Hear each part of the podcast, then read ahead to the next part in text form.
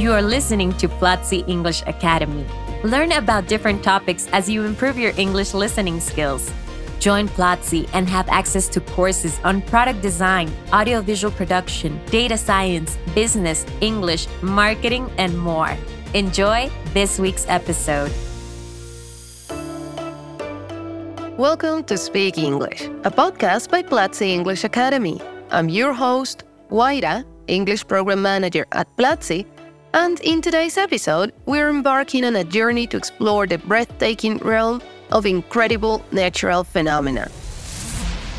Imagine standing beneath the night sky, witnessing the dance of ethereal lights.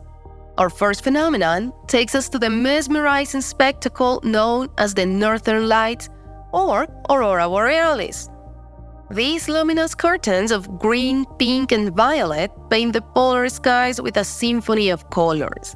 But did you know that this enchanting display is the result of charged particles from the sun colliding with gases in Earth's atmosphere? It's like a cosmic ballet, and each performance is as unique as a fingerprint.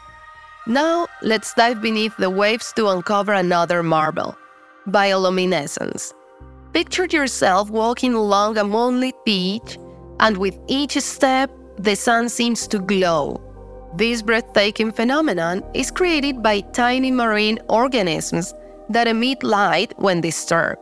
The ocean comes alive with shimmering blue waves, a magical natural light show that's both mysterious and awe inspiring.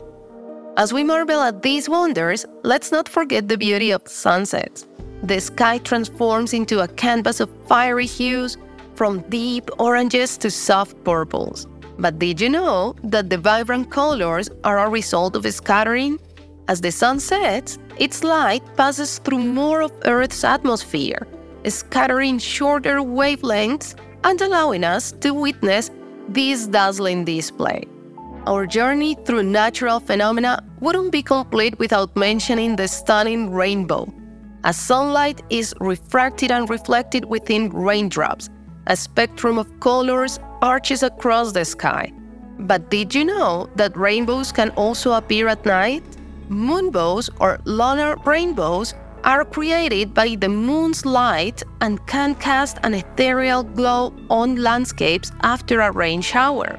So, whether it's the dancing northern lights, the enchanting bioluminescence, the mesmerizing sunsets, or the magical rainbows, our world is a canvas painted with remarkable natural wonders that inspire awe and wonder.